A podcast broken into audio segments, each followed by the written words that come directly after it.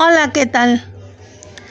Hoy quiero comunicarme contigo para hablar sobre espiritualidad, espiritualidad cristiana, específicamente la católica.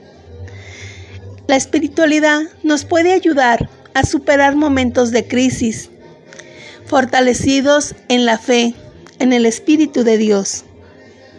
Podemos resurgir de nuestras tragedias, nuestras situaciones difíciles a través de la espiritualidad, abriéndonos a la acción del Espíritu Santo.